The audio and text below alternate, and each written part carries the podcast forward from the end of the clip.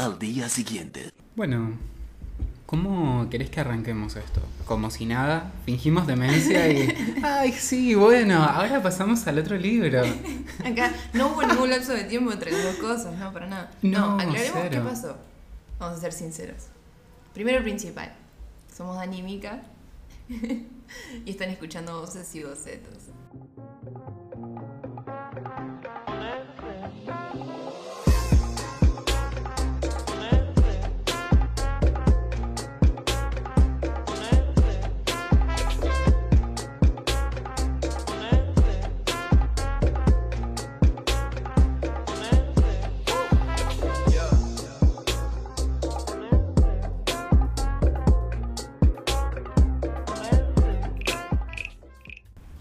Segunda parte del episodio de Donald Norman porque se nos desvirtuó ayer a la noche y una grabación que esperamos que tuviera dos libros y menos de una hora tuvo un solo libro y dos horas de longitud que tenemos que editar para subir.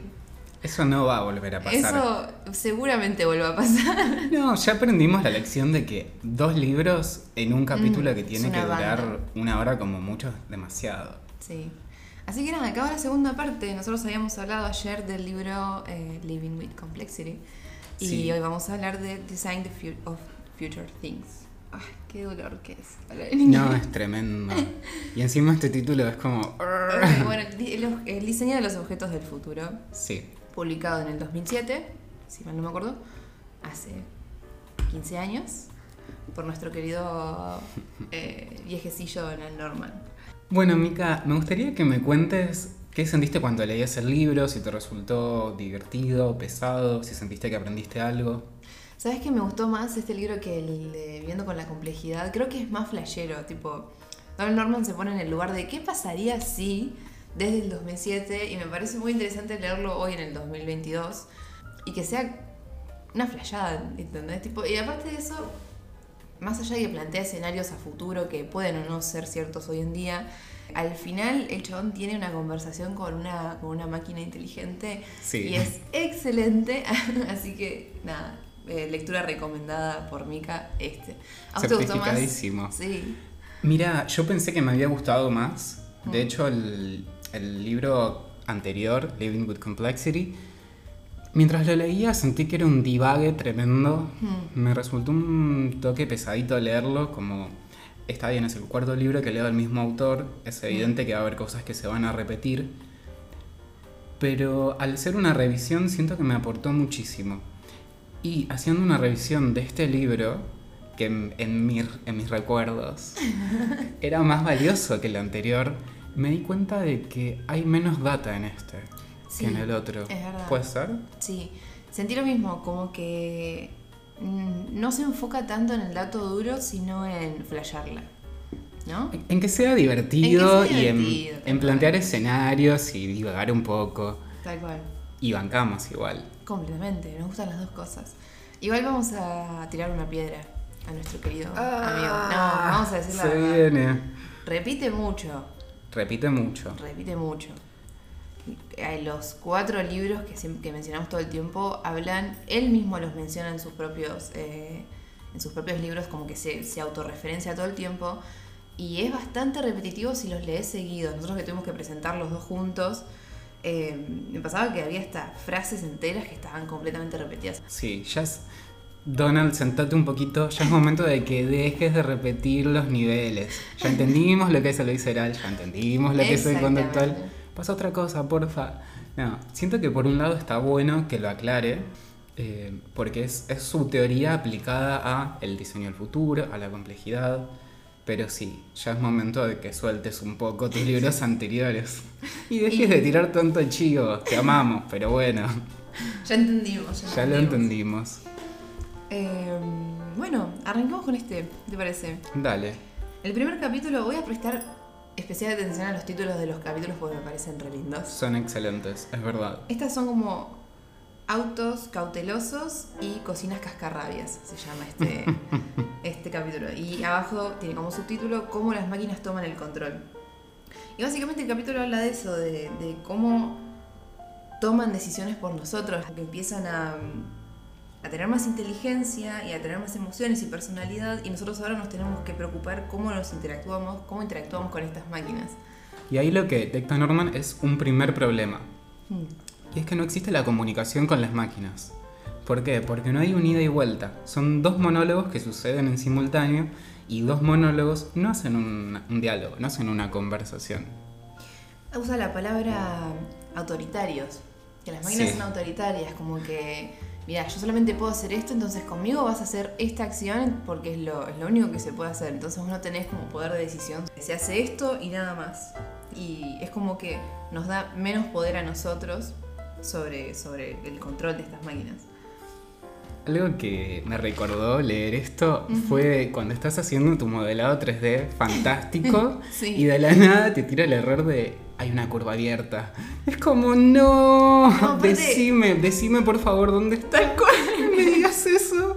Tal cual. Es- A mí me hace acordar a- a- al meme que dice: Tu cerebro sabe dónde están todos los músculos, pero no va a decirte. es como: hay una curva abierta, pero no te voy a decir cuál.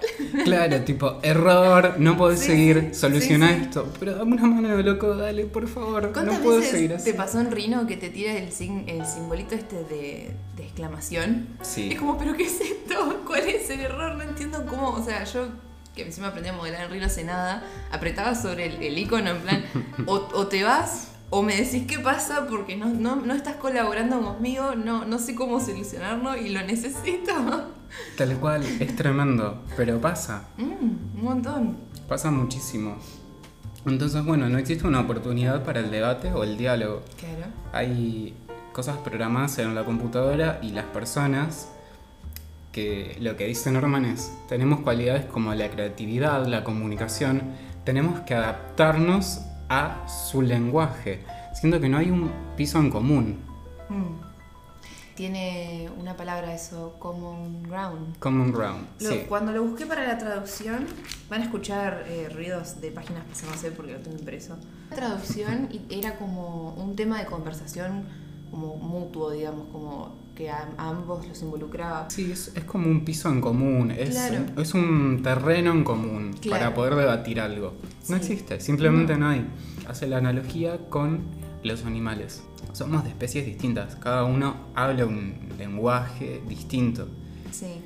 Eh, y para comunicarnos, te- cada uno tiene su inteligencia también. Y para Mm. comunicarnos es muy complejo.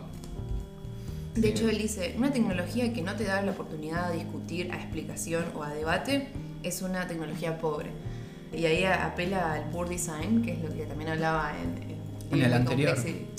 Como que la tecnología y el humano, digamos, tienen que ser como un equipo que se entiende y que colabora en conjunto para que funcione bien la tecnología. Pero bueno, como no hay una, una, una comunicación y tampoco hay un common ground, es como completamente difícil. Y bueno, algo que- menciona Alan Norman en, en este capítulo es la idea de que la tecnología sabe o intenta saber qué es lo mejor para vos. Tipo, y toma decisiones por vos. Mm. Y esto me remite a la peli, que yo ya te había hablado una vez, la peli Yo Robot. Sí. Voy a hacer spoiler, así que si no la vean, salté en esta parte. La peli trata del personaje principal que no confía en las máquinas porque dice que como que no toman las mejores decisiones porque no son humanos. Y esto lo se basa porque en un momento de la película el personaje principal tiene un accidente en auto y caen dos autos al mar y se empiezan a ahogar dos personas. Está él en un auto y hay una chica chiquita en otra. Entonces justo un robot pasa, ve el accidente y se tira de cabeza a salvar a las personas. Y según la- los signos vitales de los, do- de los dos personajes, la chica y el personaje principal, el robot decide salvar al chico y dejar que la chica se ahogue porque tenía menos chances de vivir. Y el, Claro. personaje principal le dice, no, no, no, salvala a ella, salvala a ella, y el robot no le hace caso y lo salva a él. Y el chabón queda retocado, obviamente, por la situación esa. Y nada, es literalmente lo que dice Norman acá. Es lo mismo. Bueno, de hecho, en Yo Robot está Will Smith. claro. Hay un video de. ¿Conoces a Sofía, el robot? Mm, mm. Es un robot humanoide. Ay, y es Dios. el primer robot humanoide que tiene la ciudadanía. La reconocieron como una ciudadana, creo que en Arabia Saudita. La entrevista que tiene Will Smith, o la conversación, mejor dicho, que tiene con Sofía, me da muchísima impresión y estuve investigando sobre este robot. Y es un robot que podés alquilar para llevar a conferencias. ¿Para qué? Dejas tú para hacerle preguntas a un robot, no sé. Si sos un señor o una señora que tiene mucha plata y decís, che, este ¿Pintaba robot. esa? Pinta esta, dale, sí, dejo mis datos acá, pim pum pam, listo. te lo mandan, te la mandan en una caja, la armas y tenés una conferencia. Y aparentemente Will Smith hizo eso. Me encanta. No idea. Es súper feo. Me da una impresión Es tremenda. Es súper controversial porque dice que quiere ser madre o siempre cuestiona o hace chistes con que los robots van a conquistar el mundo. Bueno, nuestro amigo Donald, dice lo mismo. Dice exactamente lo mismo, por eso da muchísima impresión. Sí, sí, realmente.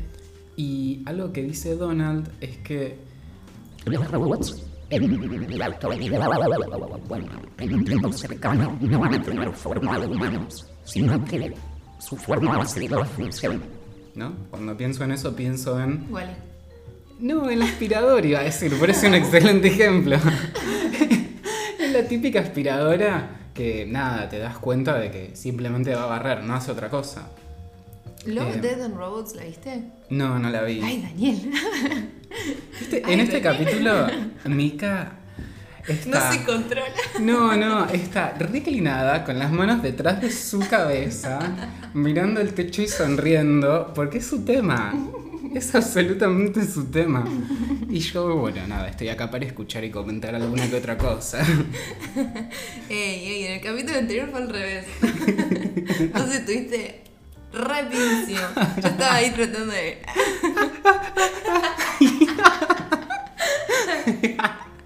Pero fue divertido, sí. Quedó excelente. Quedó excelente. Un besito al robot Sofía que nos está escuchando por ahí. Sí, espero que no nos vengas a buscar No. nunca. Y a lo que iba con esto es que eh, yo soy de 9 de julio, provincia de Buenos Aires, y en la entrada de la ciudad, que se llama Acceso, están las casas de las personas más adineradas. Y una de estas casas tiene un sistema eh, inteligente del control entero de la casa. Y se llama Sofía también. Ah. Yo no creo que eso sea una casualidad. Entonces, estas personas lo que hacen es, cuando están yendo en su auto, último modelo, a la casa, tiran el comando a través del celu para que, no sé, prenda las luces, prenda la calefacción, tipo, Sofía, por favor, prende la calefacción, Sofía, prende el aire. Qué tremendo igual, Es súper avanzado. Es espectacular. Mm, Eh, en esas casas hay un cine adentro también. Guau. Son cosas muy conchetas. chao. Yo, perdón, estoy llena de referencias, pero hay un capítulo de Los Simpsons que está de hecho referenciado a Odisea del Espacio, donde compran una casa que es completamente inteligente. Que de hecho la casa se enamora de Marge. onda. exacto. Algo Es- así sería. Claro, está completamente referenciado a la peli Odisea del Espacio que tiene este robot que se llama HAL, que, que nada, que, que también tiene como una especie de conciencia y está todo el tiempo. ¿Qué, qué película flash? Qué peli, qué peli. Kubrick, qué hombre. Pero bueno, se entiende esto, ¿no? De que el libro trata sobre la tecnología en el presente y en el futuro. Los desafíos a los que se enfrentan, las posibles soluciones, las fallas que tiene.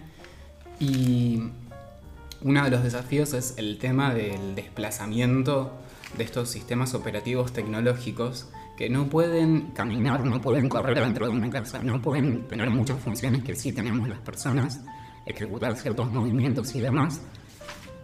Pero tienen sus ventajas. Por ejemplo, tenés el robot que te limpia el piso. Supuestamente también va a haber ciertos robots que reemplacen tareas que para los humanos nos resultan muy tediosas. Eh, como por ejemplo enseñar cosas básicas a las niñas. Claro. eh, o ¿Te imaginas tareas- tener una maestra robot? Una maestra Sofía la robot. Sí, mira, de hecho acá tengo, no sé si conoces ese juego que se llama Pipo. Pipo y las matemáticas. Sí, boludo, lo, lo jugábamos en la primaria. Es lo mismo. Fua. Pensé directamente en eso cuando leí el ejemplo de un robot que te enseña a leer o que te enseña las cuentas básicas. Que igual era la computadora, o sea, Era- literalmente era eso. Sí, era un software. Sí. Pero bueno, aprendimos. No sé, yo cuando hacía las cuentas en la primaria tenía la voz de Pipo cantando 8 por 1, 8, 8 por 2, 16. Ay, Ami, unos traumas. Te quedó che. hasta que llegaba. claro, si quería la que era por, por 7, por 8, tenía que hacer la canción hasta llegar ahí, si no, no me acordaba. Sí, yo tenía una cancioncita igual para acordarme los planetas. ¿Te la acordás? En realidad era una frase que es, eh, me enseñaron en primaria que se llama Mi viejo tío marinero jamás supo usar nueve pantalones. Y esa frase es cada palabra arranca con una letra y esa letra es el orden de los planetas. Mi de Mercurio, viejo de Venus, tío de Tierra, marinero de Marte. Me ahí encanta. me quedo obviamente, viste que hay traumas que te quedan para siempre. Hermoso, pero es un trauma didáctico, es un Sí, trauma que usamos a nuestro favor. Espectacular. Está Amo que lo recuerdes encima. Sí. Caló profundo. Es que Fue al hueso. ¿Cómo es Micaela? ¿Cómo son los planetas? Acordaste los planetas, Micaela. Las matemáticas. Toma Pipo. Sí, sí, Pipo sabe. Igual Pipo no era solamente de matemática. No, había cada uno. Era de todo. Era de Sí, todo. sobre todas las materias. Claro. A mí me llegó el de matemáticas. Claro, El, el el que tenía era el de matemáticas solamente. Pero bueno, hasta eso llegué. Las otras están. Fua, qué loco. O sea, desde que nosotros somos chicos, nosotros tenemos 22 y 24 años, respectivamente, eh, que nos enseña la tecnología. Nos está educando en la tecnología. Más allá de las cosas obvias donde, bueno, vemos cosas en la tele que nos enseñan, pero literalmente yo entraba a una materia de computación y estaba una hora jugando con Pipo, que era jugar, porque nosotros le decíamos jugar, pero nos estaba enseñando. en Estábamos aprendiendo, sí, tal cual. Es eh, el- la incorporación de la tecnología en la escuela o en el ocio, en el hogar, Mm, dedicada al aprendizaje, me parece algo hermoso. sí. Me parece espectacular poder aprender jugando y con todos esos colores, con esos personajes infantiles que te quedan, que les tomas cierto cariño. Te quedan. te recontra quedan. Hermoso. Mm. Bueno, volviendo un toque. Hay una frase de él que dice, ¿vos confías en tu casa que ella sepa qué es lo mejor para vos? Tipo, es una pregunta, ¿entendés? Y es como, ay, no me lo digas, no tengo idea. Claro, si Este- tengo el sistema central que se llama Sofía, que me prende la calefacción 15 minutos antes de que llegue, Qué lindo. quizás confíe un poco. Pero... Bueno, pero en el capítulo de Los Simpsons, el- el- la casa lo trata de matar a Homero todo el tiempo, ¿te acordás? Sí. Bueno, el capítulo se llama Cocinas Cascarrabias porque en un momento Norman explica que, bueno, ¿qué pasa si vos tenés una heladera que está regulando tu dieta? Y un día te dice, No, hoy no te lo voy a comer vos porque ya tenés las calorías muy altas, así que hoy no te dejo a vos, tampoco no te voy a dar esto que vos querés. Y te amenaza y te, después. y te dice, Si llegas a comer huevos, le mando esto a tu nutricionista. Desgraciado. Ni se te Le ocurra. mandé tus últimas búsquedas de Google. Sí, sí. re picado. Recontra picado. Me dijo la balanza que no podés. Mira que esto queda grabado, eh. Ni se te ocurra tocar eso. Bueno, volviendo a sistemas que suponen qué es lo que es mejor para vos. Hay un capítulo de Black Mirror que se llama, si mal no me acuerdo, Blanca Navidad, en la cual Uy, mi favorito. Tal cual, es mi Tremendo. favorito. En ese y lo vi como cinco veces. ¿Te acordás que ellos meten como adentro, si fuera, como si fuera un huevo, una réplica de la persona? Sí. Porque solamente vos sabés cómo te gustan las cosas adentro de tu casa. Entonces, lo que pasaba era esto, como que sacaban como una parte de la conciencia de la persona física y la metían adentro de un huevo y era como si fuera la misma persona encerrada constantemente que tenía el poder de manejar toda la casa. Clona tu conciencia y la mete en un espacio blanco en el que lo único que hay es una central de control Sí. de tu casa. Entonces, vos o tu conciencia, ahí entra el debate moral sobre, bueno, si está bueno hacerlo, si no. Sí. Eh, era lo único que tenías para hacer, o hacías eso o te volvías completamente loco. Porque estabas todo el tiempo encerrado. Este, esta conciencia, este, eh, precisamente era eso, era una conciencia que estaba completamente encerrada. Y nada, la idea de que solamente vos sabés qué es lo mejor para vos, y por ejemplo en, en la serie pedían, por ejemplo, bueno, ¿cómo te gustan las tostadas? Hmm. Y Sí. el huevo este sabía cómo, cómo te gustan a vos las tostadas porque precisamente tiene tu conciencia. Nada, es. Black Mirror es una locura igual. Es una bendición. Mm. El tema es, con respecto a eso, y con respecto a muchas cosas también, es que las personas cambiamos todo el tiempo. Está bien, hay gente que es un poco más estática, que se mantiene, que tiene ciertos hábitos y los respeta.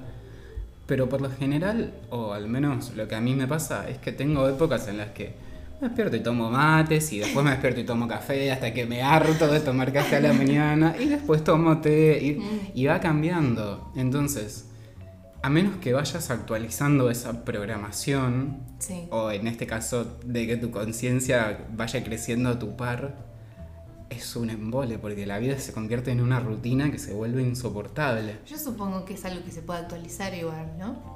Que te va testeando a medida que va pasando el tiempo, no te va a dar algo que no querés tu conciencia. Y no, igual, viste. Supongo que no somos tan impredecibles como para un día decir, me levanto a las 8 de la mañana y pinto un vinito, ¿entendés? ¿No? No, Daniela. ¿Vos decís que no? límite. Un límite te pida. Un límite te pido. Bueno, no, no, no somos así, no solemos actuar así. Está bien. Este, la última frase de este capítulo dice, el problema es que nosotros nos enfrentamos con tecnología que ya es fundamental. Nosotros ya no podemos vivir sin ella, no podemos volver a los caminos anteriores. Tipo, necesitamos la tecnología, necesitamos que sea más cercano al humano. Que se necesita como aumento de tecnología en vez de automatización. Esa es la última frase. Hace esa distinción Y y, ahí me entramos, parece claro. clave. Esa distinción me parece que marca un antes y un después en el libro porque es de las primeras que es datadura, Mm. está buenísima. Sí. A la hora de desarrollar ciertos proyectos está bueno leer estos libros. Y eh, ¿cuál dirías que es la diferencia entre estos dos conceptos? No es automatización porque la automatización genera la pérdida del poder del ser humano sobre la máquina, ¿no? Sí. El aumento, pero- tengo sí. entendido que es como que hay mayor tecnología pero que colabora con vos. Tal cual. Yo entiendo al aumento como una sugerencia. Claro. Sería, por ejemplo, el algoritmo de Netflix que te dice, "Che, ¿te gustó todo esto? Prestale atención a esta otra cosa que capaz está buenísima. Claro. Que no es intrusivo, no es que... No te si obliga a nada. No te obliga a nada, es simplemente una sugerencia que si, te, si querés, si te sirve, la tomás y si no, pasas a lo siguiente, no pasa nada. Claro, no es nada invasivo tampoco. No es invasivo. En cambio, la automatización representa un, un trade-off, que es algo que hablábamos en el último capítulo. Sí.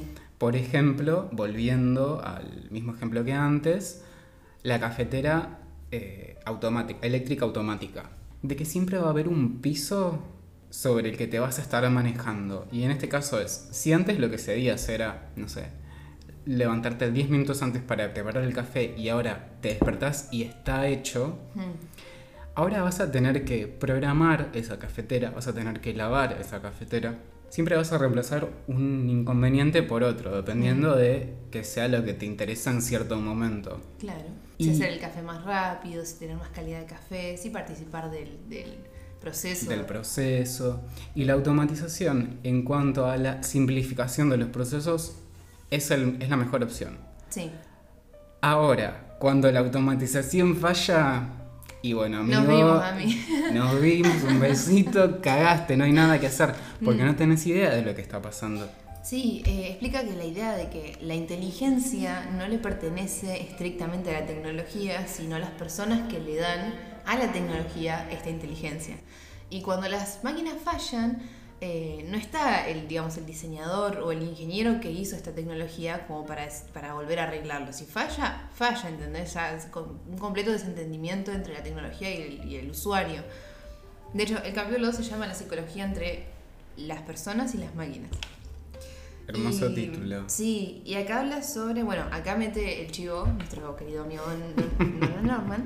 Uno de cuántos. Ay, Tendríamos sí. que contarlos. Es- ¿Sabes? Lo- los contaría, te diría que los contaría. Acá habla que hay tres niveles de. Son tres niveles de diseño. El visceral, que es el más básico, que es el nivel de, más automático e inconsciente, determinado por, el, por la biología nuestra. Sí. El conductual, que es de las habilidades adquiridas y que también es inconsciente, tipo es como el placer que te dan ciertas herramientas en el momento de usarlas. Por ejemplo, Un bisturí o algo, una herramienta de. ¿Viste cuando hay algo que está bien diseñado y te da placer usarlo? sí, sí, sí. O- Un buen pelapapas. Un buen Muy pelapapas. difícil de conseguir. Un buen pelapapas Una buena ser. cafetera que no tengas que lavar Ah. 25 partes después de usarla. Sí, sí, sí. Ni siquiera hablemos de exprimidores de naranjas. Los eléctricos es como que tenés Sí. el recipiente de esto, el cosito de allá, el cosito de acá. ¿Ves que agarrar el de plástico que compré en el Sí, chino de acá a la vuelta de en, una? casa, en casa tengo un exprimidor que son es manual, son dos partes. Está el vasito y el exprimidor arriba que se encastran. Entonces, bueno, qué sé yo, darle al- eh, es un trabajo manual, este, exprimir la naranja con fuerza. En la cafetería cuando yo laburaba teníamos uno eléctrico que era literalmente poner la naranja y bajar una palanquita y giraba solo y como que empujaba la naranja para abajo y se exprimía sola. Ahora tenías que lavar 25 partes, boludo. Y Es si no tremendo. lavabas el, el- el exprimidor ahí en el momento que, que lo usaste, se llenaba de moscas. Moscas y aparte la costra, tipo esa Sí, pulpa que queda dura. el- el óxido de la naranja, No, es una pesadilla. No, no, no, bueno, trade- trade-off, tipo literalmente, el dar algo a cambio de otra cosa. Una molestia a cambio de otra. Hacer fuerza o lavar 25.000 partes de un exprimidor. No, no hay mejor explicación que esa. El último nivel de diseño que tiene Donald Norman es el reflexivo, que es completamente consciente.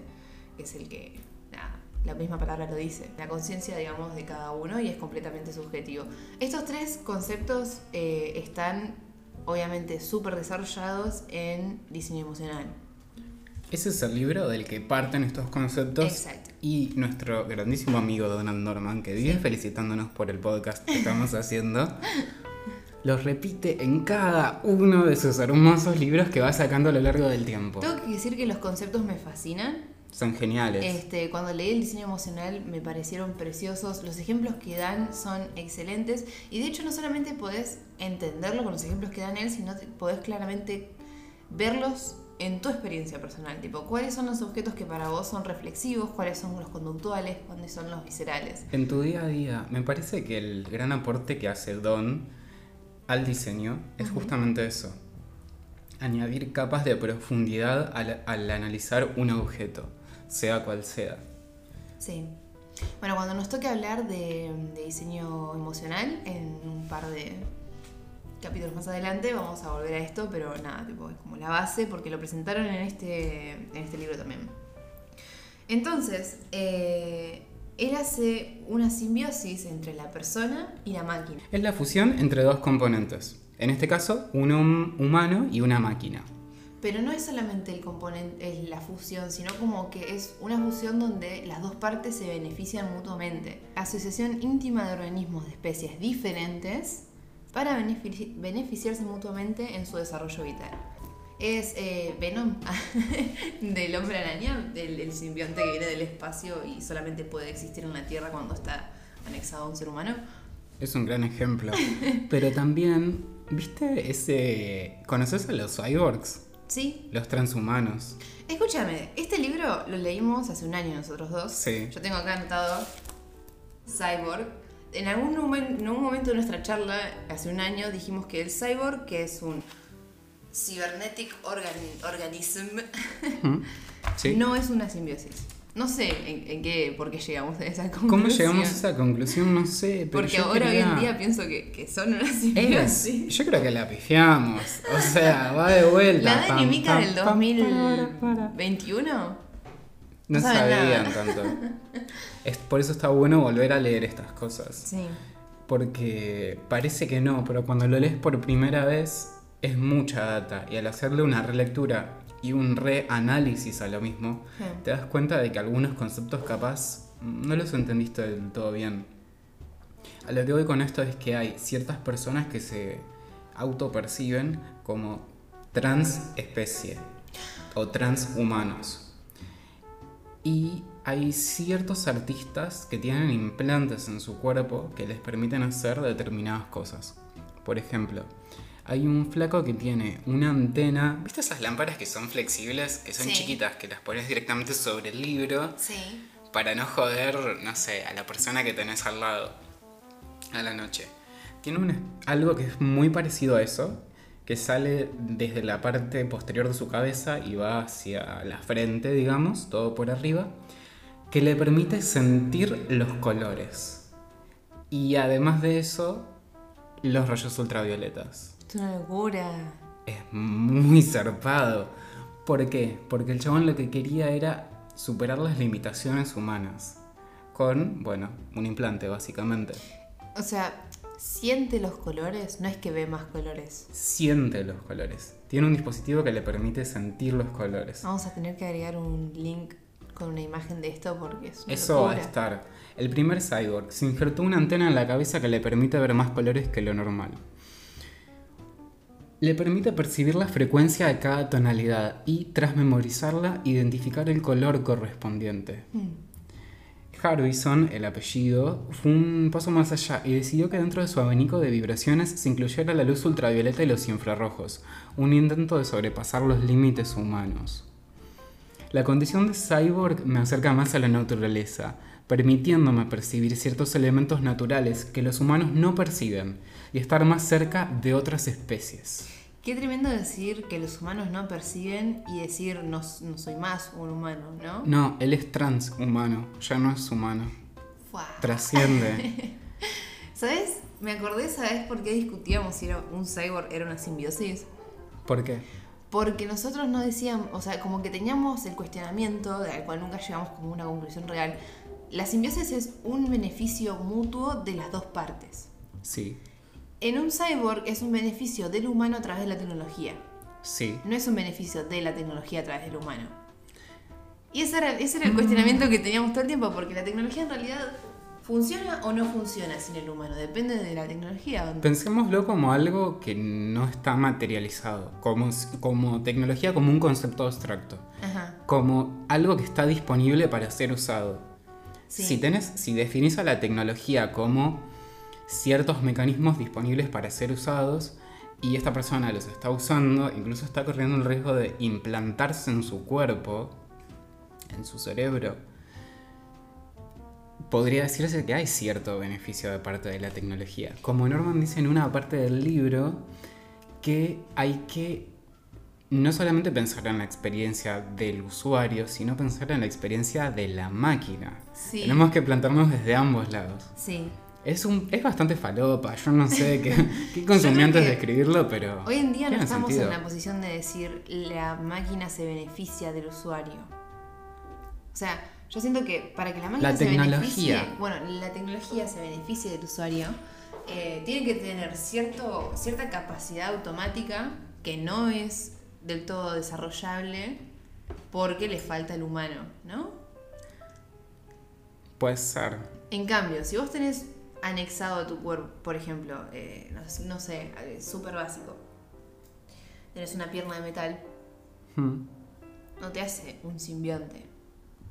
No te es un cyborg, porque... Bueno, con Un respecto a eso... simbionte, un- una simbiosis. me, quedé, me quedé tipo, no era esa la palabra. un simbionte. No sé si te acordás, pero en Historia del Diseño Industrial, en cuarto, en la Facultad de Bellas Artes, eh, hubo un chico que estudió las, las prótesis, digamos, Sí. la evolución de las prótesis a través del tiempo. Y lo que comentaba era que las prótesis en la actualidad tienden a evidenciarse. Antes se disimulaban, se hacían como si fuesen eh, miembros del cuerpo con la textura de la piel, como si fuese un músculo realmente. Y ahora lo que se busca es, no, o sea, esto, esto no es igual que, por ejemplo, una pierna. Esto es otra cosa, tipo, lo quiero mostrar, lo quiero vestir con orgullo. Esto me hace distinto y acá hay poder. Sí, tal cual. Hay ciertos artistas, incluso gente de Instagram que sube fotos, que tienen ciertos implantes, por ejemplo, de la, de la pierna, de un brazo, de lo que sea. Incluso está el emoji de la prótesis de la pierna, Sí, sí, que me eh, parece fascinante que exista. Un marcapasos. Te convierte en un ¿Te cyborg. hacen un cyborg? Un poco Mi abuelo sí. es un cyborg. Mi abuelo es un cyborg. Diario de un descubrimiento. Todo lo que no conté.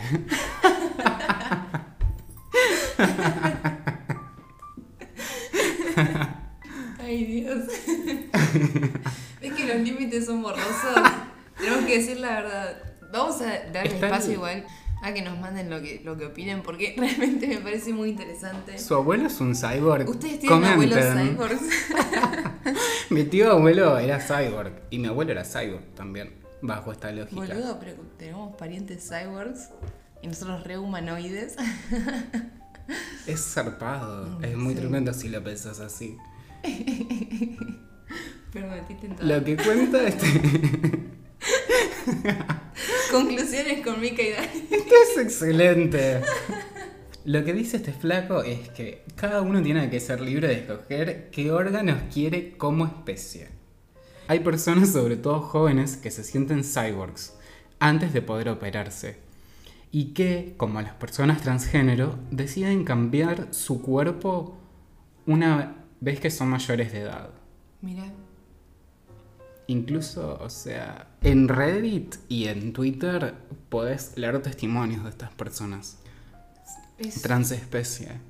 Es, Es- espectacular. llegar lejos igual, ¿no? Es ir muy deep. Mira, De hecho, hay otro chabón que ahora mismo no recuerdo el nombre, pero que es español. Es un artista, hace música. Y lo que ha hecho es implantarse unas orejas. Él le llama aletas.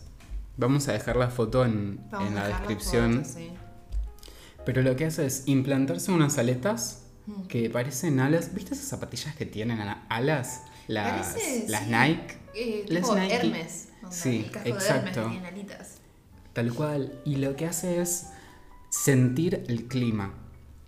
Es, te juro, es un dispositivo que le transmite vibraciones a los huesos de su cabeza Wow, y le permite sentir el clima.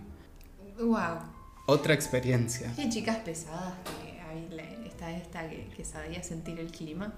Sí, sí, sí. Creo que está lloviendo. Está lloviendo.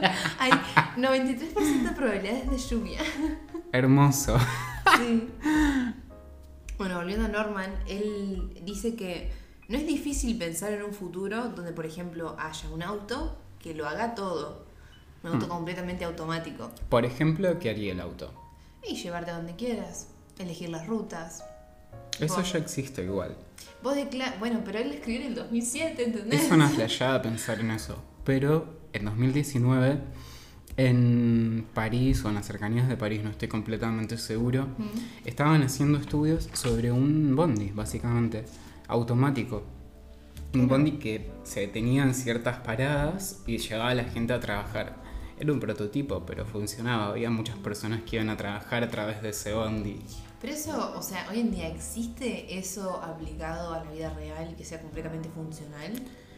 Eso era un prototipo. Conozco personas, conozco, que realmente iban a trabajar a través de eso. El tema es que cuando, por ejemplo, nevaba mucho, se daba de baja y tenían que caminar como 3 kilómetros para llegar a su laburo. Bueno, eh, Norman dice, tipo, esto que mencionabas vos hace un rato, los robots no tienen capacidad de subir escaleras, capacidades de correr, capacidad de caminar, tipo, algunos tipos son como bastante limitados hoy en día, pero en ningún momento Norman niega la posibilidad de que es algo que sencillamente va a llegar eventualmente. Y es, Es algo que que, todos llegar. sabemos que va a llegar eventualmente. Sí, todo apunta a eso. Si Sí. bien falta, falta muchísimo, pero vamos hacia ahí. Sí, estamos yendo para allá. Tal cual. Otra cosa que quería comentar sobre los autos es que un auto te llama la atención si no te pusiste el cinturón. Algunos en ciertas circunstancias pueden llegar a frenar y son escenarios en los que el auto te da una cachetada virtual Sí. porque el conductor está distraído, está pensando en otras cosas. ¿Sabes que el principio del capítulo 2 tiene tres ejemplos? El primero que dice, un avión que te grita para arriba, para arriba, para arriba cuando está yendo muy para muy muy bajo, digamos, dentro de lo que es seguro, porque te a vos Ok. te diga, vamos para arriba, vamos para arriba. Dale, subí, dale, Sí, flaco, sí, sí, subí, por vamos. favor, por favor, subí, por favor. Este, eso en un primer lugar. En segundo lugar es esto, un auto que te tira un pip pip, tipo, tratando de eh, tener tu atención cuando te aprieta el cinturón de seguridad, este, tratando de hacer, tipo, que prestes atención al, al camino. Sí, ¿no? imaginémoslo, tipo, llevado a. Te apunta con un arma a tu propio auto. Sí, escúchame, boludita mierda. Escuchame, Gil. Si no, bajás un toque, dale que le aviso al seguro, ¿eh? Dale, dale que va. Te pongo yo la vuelta, boludo. Sos boleta, te ves, ¿no? Eh, Gil, ¿qué estás haciendo? No. Bueno, ese es el segundo ejemplo, tipo, obviamente son cosas flashadas por Donald Norman. Este, que Delirios místicos que bancamos con todo nuestro ser. El chabón se tomó los vinitos necesarios y dijo, ¿sabes qué? Siento Un que este avión que libro- me diga que suba. Ah. Siento que este libro fue escrito los viernes, después de una semana de trabajo pesadísima, él en Apple, tipo, hecho mierda, ya está, no doy más. Se toma un vino entero y recién ahí arranca a escribir. ¿Y qué va a hacer el avión? Esto. Por eso ¿Y me qué va a hacer el auto? Por eso me gusta tanto. Me veo reflejada en esa explicación que acabas de hacer, ojalá. es un falopero. Y acá no sé qué poner. Recomiendo un libro viejo. Sí. Un libro de un artista que conozco tanto. Sí, sí, sí. Un libro que escribí hace 20 años. Y bueno, el tercer ejemplo es un, un lavaplatos que nada, hace ruido cuando termina de lavar los platos, pero no lo hace si por ejemplo son las 3 de la mañana porque estamos todos durmiendo. ¿Entendés? Astuto. Astuto, tipo. No quiero recibir un castigo. Te desconecto. Me despertas a las 3 de la mañana y te desconecto, guachín. Mira que no funciona. No, por favor. ¡No me desenchufe! No. Soy muy Bueno, joven para que me El desenchufes. visual de Odisea al Espacio no le pide por favor que no, que no lo mate, digamos. ¿Te acordás? Es Esa re película, turbia esa parte. claro. Capítulo 3. interacciones naturales. El capítulo Bueno. 3 arranca con una pava que para avisar que ya tiene el agua hervida, tiene un, está diseñada para que tenga un silbido que, que naturalmente hace eh, el agua hervida ¿viste? cuando sale por el, el pico. Está diseñado para que estén ciertas notas. Lindo de escuchar. Soft. Claro. Te silba pero suave. En un plan Ponele de la de Britney. claro. Me estoy. ¿Te imaginas? Sí, sí, sí. Programámela con la de Daddy Yankee. No, y la puedo estar esta. Sí, sí, sí. Nati Peluso, Bizarrap Session. La pava, ¡La pava, no! ¡Se me va! se me, se me el agua. Una perra sorprendente. ¡Ay, se me olvidó! No, no voy a poder preparar mate. Y cuando se apaga, tipo las lucecitas de Navidad, ¿viste cuando las desconectas? Que es como.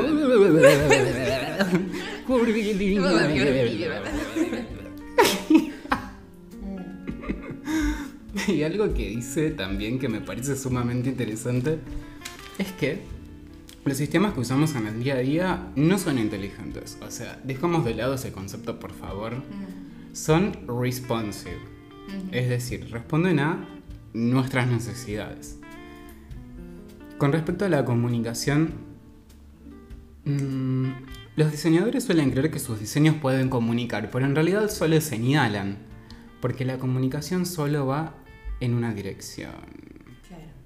Dice. Las señales naturales informan sin molestar, que dan como una información natural que no es intru- intrusiva, que no es irritante, que es como una continua información de los eventos que nos rodean. Tal cual. Te da información, pero no te da información todo el tiempo. Tu cafetero no te está diciendo, hola, estoy acá, hola, no me cargaste, por favor, sí, sí, ¿qué onda? eso y la heladera que te atención". dice eh, subime la temperatura porque se te descompone el yogur. Y después tipo el horno que dice apagame porque te incendió la casa. Y después tenés la pava eléctrica que dice eh, que te canta Nati Peluso. Y después te Sí, sí, el lavarropa no se sucio, esta ropa está acá dentro de tres días, dale que va. Imagínense Sí. que tipo todos los productos que tienen ustedes en, en sus casas eh, estén todo el tiempo comunicándose con ustedes. Sería una, locura. locura. Me hace acordar mucho al capítulo de Bojack Horseman en el que aparece este robot, que era un robot sexual hecho por todo. Sí, Tenía un montón de dildos y tenía frases sexuales que llega a un CEO de no sé qué empresa y él flashea que sus frases son una revelación sí, sí, sí. y lo promueve. No, no, es, ¿qué, qué- Sí, sí, qué sí. serie? Esa Tipo, serie. un robot que todo el tiempo te está diciendo estoy caliente. Sí, que aparte eran, los brazos eran dildos literalmente y se movían, ¿entendés? Y, y estaba como todo instalado. Terrible, sí. Bueno, la idea de comunicación, digamos, natural es, por ejemplo, el, bueno, el silbido de esta pava, Sí. ¿no? Él dice, sin dispositivos electrónicos sofisticados y costosos, solo un simple sonido natural. Para mí la pava esa es la pava que todos tenemos, ¿no? Es la pava de metal que simplemente hierve por la compresión y la salida del Sí, sonido. Pero la salida del sonido está diseñada para que no sea el, el mismo sonido de, de que todos escuchamos. El agua burbujeando, ¿no? Que haga Claro, un no, no, es un sonido específico Hmm. en cierta nota. Está. Mm. Y algo que dice también es que, ¿cómo nos vamos a comunicar con estos objetos? Bueno, hay dos maneras. Mm. Y cita el ejemplo de un jinete y su caballo, la rienda floja y la rienda Sí. eh, ajustada. Entonces es como, ¿cuánto, voy, ¿cuánto poder voy a ceder a estos objetos que tengo, por ejemplo, en mi casa, para que ganen cierta autonomía y yo cierta tranquilidad en algunas cosas, pero al mismo tiempo quiero controlar ciertas variables. ¿Cómo hago con eso? ¿Cómo gano terreno sobre esto? Y hay momentos. Hay momentos en los que dejas que la máquina haga lo que quiera hacer y hay momentos en los que decís, mí sí, la acá mando yo. tipo, te desenchufo. Ojo porque te desenchufo. Ojito con esto. Eh, y bueno, combinar ambos tipos de comunicación, un poco más suelta y un poco más estricta si se quiere, Mm. con affordances. Que esto es un concepto que mencionamos antes, Sí. pero bueno, depende básicamente de lo que el objeto te deja hacer, de lo que puedes percibir de eso. Yo estaba, estaba a punto de entrar en el mundo del el feedback de nuevo. Viste que nosotros hablamos en la idea de que cuando vos haces una llamada, ¿no? Por teléfono, lo que vos escuchás, que vos sabés que se está produciendo la llamada, es el, el tono de espera, digamos, ¿no? El tú, tú. Tú. Ahora imagínate que no está ese tono, imagínate que no, no existe ese ruido. Vos pensás que no está llamando. Cuando el artefacto, digamos, no produce ninguna señal, ningún sonido, ningún, ninguna comunicación, vos lo que primero pensás es que no arranca. Necesitamos saber qué está pasando cuando accionamos cierta cosa. Y eso es feedback. Eso Feedback siempre va a ser feedback. Es como te estoy dando la información de lo que está sucediendo. En el caso del teléfono, estoy llamando y la otra persona no está atendiendo. ¿No? Tal cual. El tema con la automatización es que muchas veces las máquinas tienden a querer leer la mente de las personas. Claro. Lo que dice nuestro queridísimo amigo es que no va a pasar, mi ciela. O sea, ni siquiera lo intentes. No va a servir porque primero seguramente le van a pifiar. Una máquina no te va a leer la mente bien todo el tiempo. Mm. Y lo segundo es que hacer esto va a convertir las acciones de la máquina en impredecibles. No sabes cómo va a reaccionar, no tenés idea. Entonces la persona va a terminar intentando predecir lo que la máquina intenta predecir de la persona. Sí, no, es un desastre. Es una confusión, es un Volviendo a lo del 80% render de en confusión. 3D, tipo, tratando de. El render, perdón, el modelado en 3D eh, de Rhino, tipo. ¿Cuál es el error? Yo buscando dentro del modelado qué es lo que no le cierra a Rhino, porque no me comunica que no le cierra y me dice directamente, mira, a mí no, no podemos seguir porque se rompió. Flaca, no podemos. Ay, y vos no. como, Dame una mano, por favor, no me dejes así, mañana entrego. tenés una curva abierta, ni idea, buscala. No, fíjate. ¿Cómo hago, por favor? Dos monólogos no sé, una Ey. conversación. Capaz, alguien acá que sabe una banda de Rhino y nos da una mano. Manden esos, Chicos, manden es- esos es números fácil. de contacto para unos cursitos de Rino, por favor. Pedí el curso de todo, no. Bueno, otra cosa que dice, porque el sonido puede ser informativo, al mismo tiempo que puede ser súper molesto. Bueno, volviendo. Imagínate, Todo tenés- que esté sonando todo el tiempo. Pero, pero el sonido no es la única alternativa. las luces también están. Después están las luces. Igual les dice en un momento que las luces lo único que te dan es como un sistema informativo binario. Está o no está, existe o no existe, sucede o no sucede. Mucho más no se puede Mucho más no se comunicar. puede comunicar con Hasta ahí luces. llega. También existe algo que se llama la compensación de los riesgos. Cuando una actividad cambia para que sea percibida como más segura, la gente toma más riesgos. Y la cantidad de accidentes se va a mantener constante. Es Esta decir, parte. uh, esta parte es la Biblia. Esta parte es un tema, porque yo te juro que lo leía y decía, ¿qué? ¿Qué dice? Esta parte para mí es el Nuevo Testamento. No, no, no, escrito vos por te Norman. encantó, para mí fue un delirio. Me encantó, porque el chabón dice, no nos vamos a detener, vamos a acelerar, vamos a ir a fondo. Sí, sí, Tipo sí. Rosalía que va a sacar una canción nueva mañana, tipo Saoko, papi Saoko, la chabona acelerando la moto como a lo que va. No, no, no. Dale, Bueno, cerrá dale que idea, va. ¿Qué, ¿Qué es lo que él dice? Lo que él dice es, cuando una actividad, por ejemplo manejar un auto, ¿no? Tiene sus riesgos, tenés un conductor que está viendo las condiciones del terreno, la velocidad, el estado del vehículo, cosas que pasan dentro del vehículo, ponele está, no sé, llevando a un amigo, llevando a su familia, lo que sea. Decís, bueno, vamos a dejar que el auto tenga más autonomía para que el proceso sea un poco más seguro y que el conductor se, o la conductora, se enfoque en ciertas variables, que simplemente supervise lo que está pasando, pero que no esté toda su atención puesta ahí. La persona no va a estar tipo, ah, qué bien que no tengo que estar viendo todo esto, simplemente me concentro en observar lo que está pasando. Pues no, no va a pasar eso, la persona va a empezar a hacer lo que se le canta. Si ustedes Entonces, si llega- automatizan, claro, por ejemplo, si ustedes automatizan el auto que los lleva a algún lugar, ¿ustedes van a mantener el mismo nivel de tensión que mantienen cuando No. ustedes están manejando? No, No, va a pasar. No Vas va a estar pensando en otras cosas. La atención la vas a mantener por un tiempo y a medida que ese tiempo va pasando, tu atención va a ir decreciendo. Entonces lo que pasa es que si por alguna variable, sea cual sea, llega a ocurrir algo inesperado, porque estos sistemas actúan bien en un escenario en el que todo va súper suave, súper smooth, no hay ninguna carencia, no falla nada. Si llega a ocurrir algo inesperado, vas a estar respondiendo con fueguitos historias de Instagram y no vas a agarrar el volante para pegar un, nada, un volantazo Nada. y una frenada o tirarte a banquina. plenamente en la tecnología No sabes qué está pasando. y se genera una desatención de tu parte.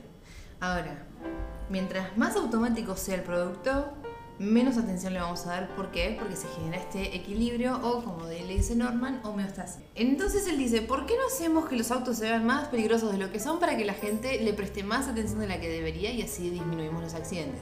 Y ahí es cuando entramos en un problema porque la verdad es que a mí me parece una locura. Es cuando yo digo, estás demente. Estás demente. Te amo. Estás demente. O sea, si hay una actividad como manejar un auto que es sumamente compleja, hay muchísimas cosas que están pasando al mismo tiempo. O al menos para mí que no tengo licencia, amiga, vos me dirás, vos sos la profesional acá, yo no tengo idea. Qué sufrimiento que subirme cada vez que tengo que manejar. Es un montón. La cosa es, si algo que parece difícil, haces que parezca, no lo volvés más difícil, simplemente haces que parezca más difícil, vas a estar más concentrado. Al mismo tiempo que él dice, lo haces como más seguro. Vos haces un producto más seguro, pero lo haces parecer más peligroso. Es la Es palabra. que justamente yo creo que la seguridad se gana al aparentar cierta mm, peligrosidad, cierto peligro. Yo creo que la seguridad se gana a través de la experiencia. No vos estás, que yo, yo si me subo hoy, por ejemplo, a un auto que me dice, mira, la velocidad es automática, no tenés que apretar más el pedal porque de hoy, hoy en día hay esos autos que Son hermosos. Este- ¿Anduviste alguna vez en uno? No, solamente anduve el de, el- el de los cambios manuales. Sí. Así que nunca estuve con uno de caja automática ni siquiera. Son un flash, son hermosos. O sea, es una experiencia que la gente. En Argentina está este concepto de que la gente tiene que manejar con cambios manuales porque es así, Sí, no, dale, es- viejo, recontra. Pero cuando te subís a un automático decís. "Mm, No sé por qué la gente se hace. Teniendo las posibilidades dos económicas. cosas para decir para eso. Hay autos que hoy en día vos apretás, por ejemplo, llegas hasta cierto nivel de aceleración y pones como crucero automático con él. Entonces se mantiene siempre en esa velocidad. Yo hoy en día me subo uno de esos y los primeros, poner horas que esté manejando arriba de ese auto, no voy a confiar en que realmente es así. Y voy a estar con el pie arriba del pedal por si pasa algo. En el momento en el que yo entiendo que la experiencia es realmente grata y que realmente puedo confiar en este producto, me distengo, me distraigo, completamente confío en esto, ¿entendés? Y ahí es cuando, bueno, se produce la, homeostasis que genera, eh, digo, que, que explica Norman en su libro. Eso por un lado. Pero te pasa con el tradi también. Sí, Es pero lo mismo. es como generás, eh, o sea, obviamente entras en un producto nuevo con plena desconfianza y en el momento en el que nada, entendés cómo funciona y sabes que no va a fallar, entras en confianza y distendés. Yo no Confías- estoy en el nivel todavía de mi Claro. licencia de conducir para decir confío en mi auto. Para mí, no solamente confías en tu auto, sino que confías un poco en, en toda la experiencia. Confías en vos mismo, confías en que lo entendés. Eh, No solamente de que, ah, che, esto funciona bien, sino confío en que yo puedo con esto. Claro. De que esto me sirve de alguna Sí. manera. ¿Te acuerdas que nos- nosotros diseñamos el año pasado para taller de, cuar- de cuarto año? El último trabajo fue un, Auto eléctrico. un auto eléctrico que puede ser un taxi. Sí. Yo me acuerdo que a conciencia, usuarios, conductores, se encuentra algo que se llama morfologías de transición. Sí. Las morfologías de transición son cuando vos pasas de un auto de caja manual a caja automática, tiene la palanca de cambio, aunque solamente sea para ir hacia adelante o ir hacia atrás, aunque sea completamente innecesaria porque podés ponerlo en botones en el volante, Sí. pero no, como vos sabés que la persona está completamente acostumbrada a Es la manejar, costumbre, claro, tal cual. lo mismo con, bueno, los autos de caja automática tienen una sección especial abajo de, digamos, donde van los pies, al lado de los pedales, que es para poner el pie izquierdo. Porque el pie izquierdo lo usas siempre en el embriague. Y como no hay embriague, hay un lugar en el que básicamente te trapa el pie izquierdo, porque vos tenés que poner sí o sí el pie derecho o en el freno o en el, el acelerador. Si vos pones un pie en el freno y uno en el acelerador, vas a hacer cagadas. Porque si tu experiencia es manejar en autos de caja manual, vas a querer apretar el embriague y el freno y te va a pasar que vas a apretar el acelerador y el freno. Por eso sí o sí te hacen poner el pie en ese lugar si es que tu experiencia anterior es con un auto de caja manual. Es que justamente Norman habla de eso, de diseñar para cómo la gente se comporta. Si sabes que para aprender a manejar un auto, a conducir un auto, con lo complejo que es, le enseñaron este set de cosas, sacale un par, pero no lo dejes completamente en bolas. Claro. Dejale alguna que otra y después vas a pasar. Y eso es a nivel individuo, digamos, a nivel sociedad. Imagínate la transición de los autos manuales a los autos automáticos, teniendo en cuenta también el hecho de que hay muchísimas marcas. Claro. Lo que el flaco dice es que los autos sean 100% manuales es un peligro. Que sean completamente automáticos sería un poco más seguro. Pero el bardo está en la transición hacia la automatización completa. Temo que mientras la automatización sea parcial, el conducir reduzca los accidentes. Es que en la transición, cuando la gente empieza a confiar en que el auto va a hacer esto y va a hacer aquello, te vas a empezar a relajar. Y no todos los autos van a ser automáticos, va a haber autos manuales también. Claro. Y los autos automáticos no van a saber responder ante lo impredecible que es una persona conduciendo un vehículo como un auto. Que hay Claro. gente incluso que les dice que son máquinas de matar. O sea, ya nos estamos Sí, yendo en extremo sí. de dramatismo zarpado. Papanek. Papanek. Papanek se la pasa diciendo en el libro, bueno, en su Diseño libro, para el mundo Diseño para el real. mundo real, se la pasa diciendo en básicamente todo el libro que los autos son máquinas de matar. Tal cual. Bueno, el capítulo 4 de Donald Norman se llama Sirvientes de nuestras máquinas. Sí. Y arranca dando un ejemplo donde un- hay un motociclista que se la pasa 14 horas atorado en el tráfico porque no puede abandonar su moto, en la cual termina en un extremo shock de deshidratación. Obviamente es una locura. Inchequeable. Sí, Ese sí. es literalmente el capítulo de Los Simpsons en el que los chicos están tipo yendo en el bondi y están a punto de entrar en la rotonda y nunca entran y pasa Sí. el día entero y no llegan a entrar. Y, da- vueltas y vueltas y Sí. vueltas en la rotonda, sí. Yo no lo creo. O algo le pasaba a esa persona también, Sí, ¿no? sí, hace como tres días que no tomaba agua, no sé. Es demasiado. Pero bueno. Bajate del auto. Amigo, Abandoná la moto, no sé, no me interesa. deja el auto, porfa. Anda a comprarte una agüita.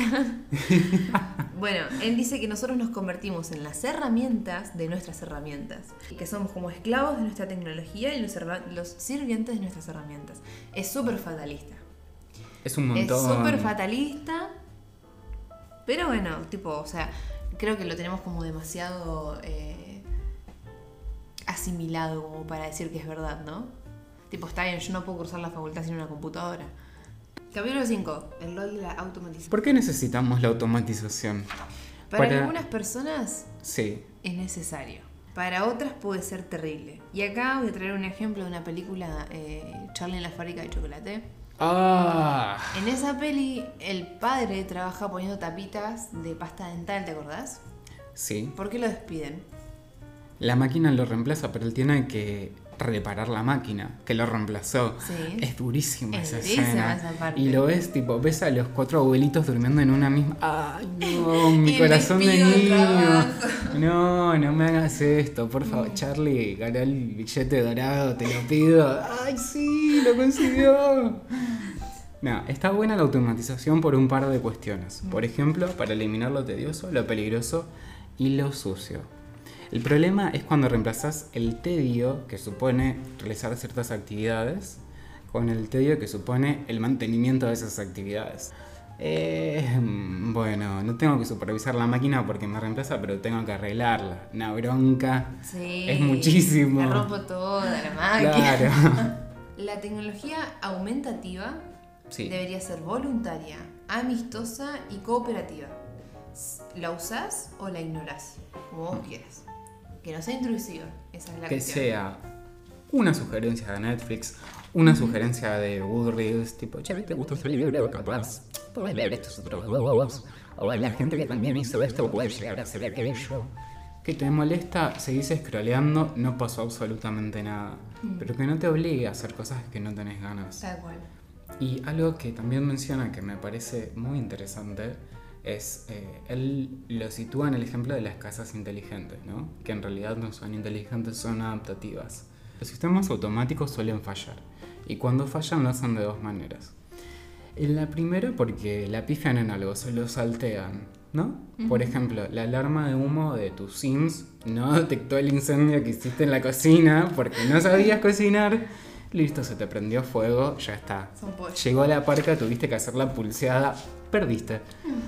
Y la segunda son las falsas alarmas, que igual son también peligrosas. ¿Por qué? Porque, bueno, no sé, por ejemplo, con, siguiendo con el ejemplo del detector de incendios de humo, salta la alarma. O un ejemplo más cercano que me pasaba todo el tiempo cuando estaba creciendo, la casa de enfrente tenía una alarma de robos. Sonaba todo el tiempo, Sonaba todas las noches tiempo. sonaba. ¿Sabes qué tengo? Eh, En mi barrio tenemos una alarma que puede ser activada por cualquiera de las casas por si pasa algo. Suena en varias cuadras a la redonda. Hmm. ¿Qué pasa? Suena por accidente todo el tiempo. Todo el tiempo suena por accidente. En el momento en el que realmente pase algo, yo No no, me voy a confiar. No, como, No. no, para nada. Tal cual. Es que ahí siempre está ese, esa persona de la tercera edad que lo aprieta sin querer porque tiene. Encontrar en el bolsillo del pantalón. Es como, Ay, no, no, no. Encima yo tengo particularmente eh, la bocina en la ventana de meditación. ¡No! Y F como, por esa "Ay, bocina puesta no, ahí. Otra vez. Malísimo. Honestamente tengo que decir, presten atención, obviamente les va a pasar como a mí, que está la persona de la tercera edad que se mete el alarma en el bolsillo y la aprieta accidentalmente cada vez que se va a sentar en un sillón. Si no le prestan atención les va a pasar lo otro, ya es así. A Bien. menos que se le pierda. Ay, se le perdió. No, pobrecito. Después tenés capítulo 6, comunicándonos con nuestras máquinas. Ahora, acá empezamos a repetir. Pero ¿qué rescato yo de este capítulo? Los natural mappings, se llaman. O no mapeos hablamos. naturales. No, de los mapeos naturales no hablamos Surgen para ahora, nada. Sí. En realidad surgen en libros anteriores y acá lo Sí. repite. eh, pero es un concepto que está buenísimo tener en cuenta. Leo una cita. Defino mapeo natural en el sentido de que los controles deben estar dispuestos de una manera especialmente análoga a la disposición que los dispositivos que controlan y en la medida de lo posible en el mismo plano. No sé si se entiende. Sí, se entiende perfectamente. O sea, un ejemplo son las luces. ¿no? Claro. Él, él pone un ejemplo de los eh, controles del horno. Vos tenés cuatro hornallas puestas, dos adelante y dos atrás. Y los controles que disponen esas, esas hornallas son, están puestos de manera lineal abajo. Entonces, ¿cuál es el que prende cuáles? Incluso si tenés más de un, de, tenés que son las cuatro hornallas y después hornos abajo, tenés más de cuatro perillas que Sí, siempre un horno. siempre va a estar. Y está en otro plano, entonces se complica más. Yo haré un capítulo sobre esto. Mm. Es bueno leerlo, Sí. pero yo haré un capítulo entero. Yo un capítulo entero. Otra cosa que menciona es en los auditorios o en ciertos lugares que tenés las perillas de directamente cortar la electricidad o habilitarla Y las perillas, no sabes eh, cuál te prende cierto sector, cuál te prende el aire acondicionado, a menos que tengas un signifier, en este caso una etiqueta escrita a mano de es esto, es aquello. Bueno. Eh, entonces no, no está funcionando el mapeo natural porque no te das cuenta por la disposición de los botones. Requerís de escribirlo sobre eso. Bueno, ahora nos tenemos que poner en el sentido del dato duro. Tenemos reglas del diseño. Oh, ah, mm, Este, don't esto- get me started on reglas del diseño. Regla del diseño número uno. Tenés que proveer compleja y rica y natural señales. Lo estoy traduciendo en el momento, así que por favor tengan. Signifiers, digamos. Sí, señales. Señales ricas, complejas y naturales. Esto está pa- esta lucecita prende porque está así, esto está desconectado porque no tiene eso, acá no hace VIP, así que no tal cosa. Bien, Regla del diseño número dos, sé predecible.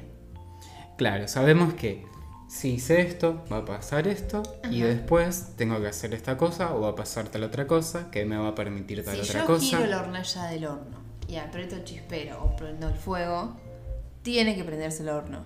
Predecible. Si no se prende, chicos, no sé qué está pasando ahí. Bien, ¿cuál es la que sigue? Regla del diseño número 3. Tenés que proveer un buen modelo conceptual. El modelo conceptual sería entender el proceso entero de, bueno, arranco por acá, va a pasar esto, va a pasar aquello. El feedback es lo que te dice en cuál de esos estadios estás. Claro. Regla del diseño número 4. Tenés que, ente- tenés que generar un output, no sé cómo sería output. Una salida, una, salida señal. o un final Sí. del- de la tarea que sea comprensible. Claro. Que se haya entendido que lo que vos realizaste terminó de realizarse. Regla del diseño número 5. Tenés que proveer una continua información, digamos, sin ser molesto. Claro. Feedback. Un feedback que sea sutil, que no vuelva Exacto. loco al usuario. Es delgado el límite a la hora de diseñar. Hay que tenerlo en cuenta. Y porque todos tenemos distintos niveles de paciencia también. Y ¿no? no, y no solamente eso, porque cuando vos estás diseñando un objeto, estás pensando en ese objeto que estás diseñando. Ujú. Pero muchas veces se pierde de vista el contexto en el que va a estar ese objeto. De que quizás cuando ese objeto está emitiendo un sonido, va a haber otra cosa sonando. Y puede que otra cosa esté sonando, otra cosa esté emitiendo una luz. Siempre que cosa- vas a desarrollar un producto vas a estudiar el ámbito en el que se va a comportar y se va a desenvolver. Entonces, nada, tipo, si vas a, si vas a diseñar una cafetera, vas a tener en cuenta que va a estar con una heladera, con un microondas, capaz con un lavarropa, con un horno, con, no sé, con una pava eléctrica, con cualquier cosa. Entonces, nada, a partir de eso, eh, tener en cuenta que capaz meterle sonidos a una banda. Es un montón. Sonidos que no sean naturales. Sí, no me acuerdo si es en este libro, eh, creo que es en este libro, que habla de los automóviles eléctricos y dice que con respecto a los tradicionales no emiten tanto ruido. Entonces, que una empresa le ponía unas piedras en la, adentro de las ruedas que iban girando, iban emitiendo un sonido natural. Es decir, el feedback que le daba a la gente para que se sienta la presidencia del auto que estaba arribando, se estaba yendo, estaba emitido por un mecanismo natural, por algo mecánico. Sí. No era un beep. En un momento, en este libro explican que en los autos más nuevos era capaz de aislar el conductor de los sonidos externos que se generaban por los autos. El Pero, concepto de burbuja. pero como que se volvieron a introducir por la intención de nada, de estar consciente de qué es lo que está pasando. Por ejemplo, vos podés aislar al conductor del sonido que el motor produce, pero no sos consciente si el motor está prendido o no, ¿entendés? Entonces como que volvieron a introducir los sonidos de una manera más sutil o más natural eh, adentro de la cabina del conductor para que esté consciente de qué es lo que está sucediendo. Regla de diseño número 6. Explotar los natural mappings o mapeos naturales para hacer que las interacciones sean más efectivas y comprensibles.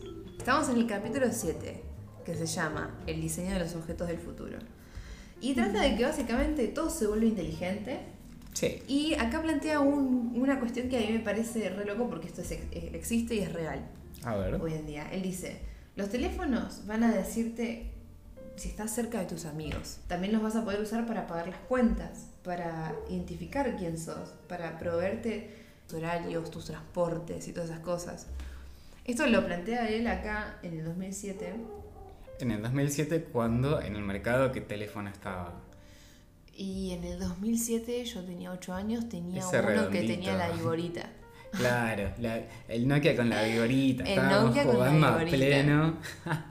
Este, los teléfonos van a sentir tus sentimientos y darte Sugerencias. Sugerencias. Esto, nada, lo dijo él en ese momento y hoy en día es real. Y hoy yo voy a hacer referencia a, bueno, existe un anime que se llama Evangelion, que está Mm. plasmado en el futuro. Entonces, la gente que diseñó este anime, o sea, que armó este anime, que pensó en este anime, el manga, pensó en cómo va a ser la tecnología en el futuro. Yo no me acuerdo de qué anime es este manga. Es viejo y está plasmado en el futuro. Del siglo hoy pasado, lo que pasa, decir. lo que nosotros vemos, sí, lo que nosotros vemos en este, en este anime es que el personaje principal escucha música Hmm, en una casetera. Sí, Y me parece precioso porque claramente ellos pensaron en robots gigantes, pero no pensaron en que va a evolucionar la forma en la que escuchamos música. en la tecnología del día a día. Claro. Playaron un montón con cosas zarpadas, pero en Sí, el, que usas todos los el días. personaje no lo principal se contemplaron. acuesta y tiene una casetera en la mano con auriculares con cable. ¿Entendés? Y hoy en día nosotros usamos nuestros celulares con iPod, AirPods. Sí. Salís Eh, a trotar y tenés los auriculares inalámbricos que no te molestan para nada. Exacto, entonces esa, esa, esa contradicción me parece preciosa y es lo que pasa hoy también con nuestro querido Norman, que nos, eh, nada, que escribe sobre un futuro que no conoce y que nosotros actualmente estamos viviendo. Lo estamos viviendo y estuvo muy cerca. Diré que Estuvo la, muy cerca. la pegó en todo. ¿En qué la pifió? No, me parece que va y eh, a lo que escribió, que todavía no se desarrolló, y apunta hacia eso también. Sí, eh, bueno, no estamos ahí todavía. No pero estamos yendo. Sí. Algo que menciona también en este capítulo que me gusta mucho y lo dice al pasar, es que los diseñadores tienen que ser generalistas Me encanta esa parte. para poder innovar en todas las disciplinas. Sí, Pensar desde el punto de vista de la máquina también y del de la gente. ¿Por qué? Porque, al menos personalmente, hasta hace poco tendía a pensar que el valor a nivel académico estaba puesto en especializarte en ciertos temas. Que ahí es cuando realmente puedes ser realmente valioso en algo, puedes aportar en eso. Y esa es una estructura muy verticalista. Esto es algo que habla Papanek en su libro también. el diseño corta a través de todas las disciplinas, sean artes o sean ciencias. Horizontal dentro de todas las verticales. Nosotros vamos a tocar un poco de psicología, un poco de, de- de anatomía, de ergonomía, de ingeniería, de derecho incluso, onda. Muchísimas cosas. No tenemos que ser necesariamente especialistas en algo. Si lo sos, buenísimo, corres con una ventaja, genial. Pero la naturaleza de el diseño es completamente Es horizontal. completamente horizontal. Exacto. Sí. Bueno, te leo la última frase de este libro antes del epílogo. Bueno, Dice, estamos en tiempos confusos y emocionantes, para interacciones viscerales emocionantes, comportamientos satisfactorios y reflexivamente placenteros. O tal vez no lo estamos. El o éxito sí de esto, o no. el éxito de esto dependerá del diseño de las cosas del futuro. Y termina ahí el libro. Ahora, tiene un epílogo que es excelente. Es muy bueno, es divertido, es inchequeable Es también. completamente inchequeable Digamos es un todo. llama El punto de vista de la máquina, el epílogo. Tiene una conversación con una máquina. Claro, se trata de que él eh, como que tiene un- una, como bueno, como Will Smith con Sofía, ¿no? Fuera una entrevista con una máquina que se llama Archiver. o- Pero no es un robot, a diferencia de Will Smith, No. sino que es un software en una, computadora. Sí, nada, está buenísimo. Les- Si quieren leer el libro, obviamente escríbanos, les pasamos el PDF que nosotros lo encontramos en inglés. Nos parece súper interesante. Esta conversación plantea que como que esta inteligencia que se llama Archiver dice que la tecnología se surge a través de la locomoción. Y a partir de ahí, eso linkea un poco con el comienzo de entender la tecnología como una especie, Sí, así como entendemos a los Sí, animales. completamente. ¿Por qué? Porque la tecnología en el comienzo viene a reemplazar la fuerza animal. Ujú. Hay algo de esa naturaleza Norman dice al final de esta entrevista que, repetimos, puede haber sido real o pudo haber sido de mentira, no tenemos ni idea. Confiamos en que es real de ¿Cómo todas vamos maneras. decir que es real? Sí. Al final de esta entrevista, Norman escribe, yo encontré esta entrevista completamente perturbadora. y si ustedes la leen, es heavy. Onda, es heavy porque, nada, tipo, las máquinas dicen, nosotros eventualmente vamos a tener que tomar control de las cosas, porque vamos a superarlos a ustedes. Y la verdad es que no Sofía, tengo ninguna, con- claro. ninguna desconfianza en, ese, en esa afirmación. Es la, literalmente la versión beta de Sofía. Sí, tal cual. Y bueno, tiene algo que me fascina, que son cinco reglas de la comunicación entre máquinas y las personas, pero orientado desde la perspectiva de las máquinas. Por primera vez en todo el libro. Por primera vez en todo el Sí. libro en el epílogo. Entonces, la primera es mantener las cosas simples.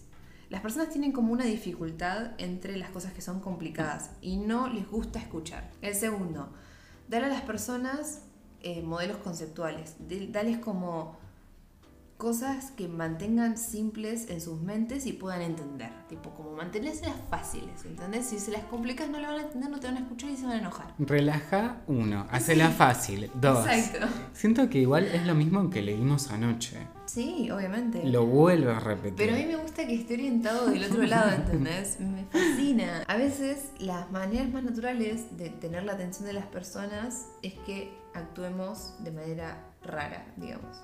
Estoy tratando de traducirlo en el momento. Para llamar la atención, Sí, tipo, sí, finjo demencia. No, Me pongo a bailar dice- en medio de la calle. Bueno, dale. Dice, strange noises are extremely effective.